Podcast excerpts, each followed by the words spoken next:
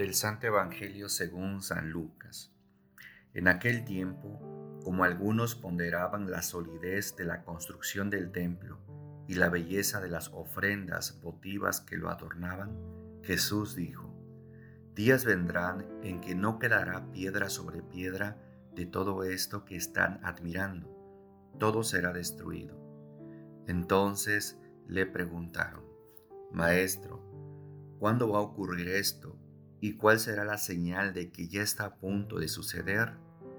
Él les respondió, Cuídense de que nadie los engañe, porque muchos vendrán usurpando mi nombre y dirán, Yo soy el Mesías, el tiempo ha llegado. Pero no les hagan caso. Cuando oigan hablar de guerras y revoluciones, que no los domine el pánico, porque eso tiene que acontecer pero todavía no es el fin. Luego les dijo, se levantará una nación contra otra y un reino contra otro. En diferentes lugares habrá grandes terremotos, epidemias y hambre, y aparecerán en el cielo señales prodigiosas y terribles. Pero antes de todo esto, los perseguirán a ustedes y los apresarán. Los llevarán a los tribunales y a la cárcel y los harán comparecer ante reyes y gobernadores por causa mía. Con esto darán testimonio de mí. Grábense bien que no tienen que preparar de antemano su defensa, porque yo les daré palabras sabias, a las que no podrá resistir ni contradecir ningún adversario de ustedes los traicionarán hasta sus propios padres, hermanos, parientes y amigos. Matarán a algunos de ustedes y todos los odiarán por causa mía. Sin embargo, no caerá ningún cabello de la cabeza de ustedes. Si se mantienen firmes, conseguirán la vida. Palabra del Señor.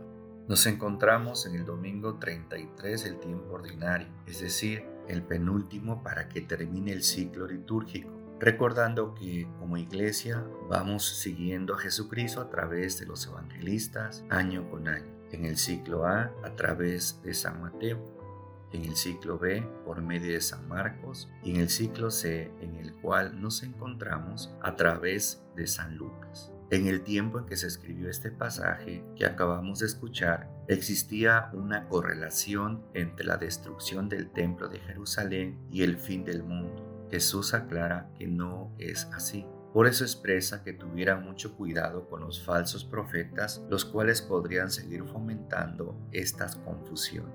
Nadie sabe cuándo será el fin del mundo, es decir, cuando Jesucristo venga por segunda ocasión. Lo que sí sabemos es que mientras esto suceda, seguirán pasando muchas desgracias en el ser humano, sea por guerras, enfermedades o por desastres naturales. Como cristianos no podemos ser tan ingenuos y pensar que el fin del mundo está cerca por todas las desgracias que vemos en el diario acontecer.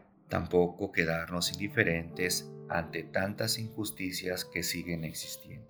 Dios actúa a través de la historia, en donde tú y yo estamos inmersos. Jesús dice que necesitamos dar testimonio de vida cristiana. Para conseguirlo se requiere estar con Él. Se me viene a la mente los retiros de fin de semana que existen en nuestra iglesia. Las personas tienen un encuentro vivo con Cristo, pero a la vuelta de la esquina se olvidan de dichas experiencias y solo se quedan en gratos recuerdos, pero ya no están con Él. O cuando se tienen problemas de diversas situaciones, después se encuentran consuelo y una vez resuelto, vuelven a aparecer cuando se suscita otro evento difícil en sus vidas. Por ahí no sería el estar con Él, más bien se abandona una y otra vez. Nosotros debemos dar testimonio continuo de nuestra fe, desde la forma de pensar, sentir, hablar, actuar, pues Dios va obrando en cada uno de nosotros. Una manera de actualizar el pasar de Jesús en nuestras vidas es a través del examen de conciencia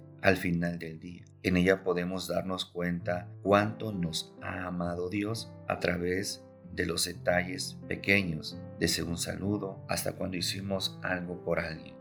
Otra cosa que nos dice Jesús por medio del pasaje bíblico de ese domingo es que Él nos dará palabras sabias cuando tengamos que comparecer ante alguien. Jesús, el sabio, nos participa de su sabiduría. Una manera real, concreta y que está al alcance de ti y de mí es por medio de su palabra, que es viva y eficaz. Quienes seguimos a Jesús una y otra vez hemos experimentado esa sabiduría y no me refiero a grandes discursos o a través de las oratorias, sino en gestos tan diferentes que vamos teniendo. Por ejemplo, cuando alguien nos ofende y no respondemos ofendiendo, o cuando tenemos adversidades y Dios nos da la paciencia y la claridad para poder afrontarlas. La sabiduría también viene de saborear la vida. Con Cristo se vive de una manera diferente Imagina, Él se va donando completamente para que tú y yo nos apasionemos en vivir, que no solo estemos vivos, sino que nos sintamos vivos. Qué delicia es estar con Jesús.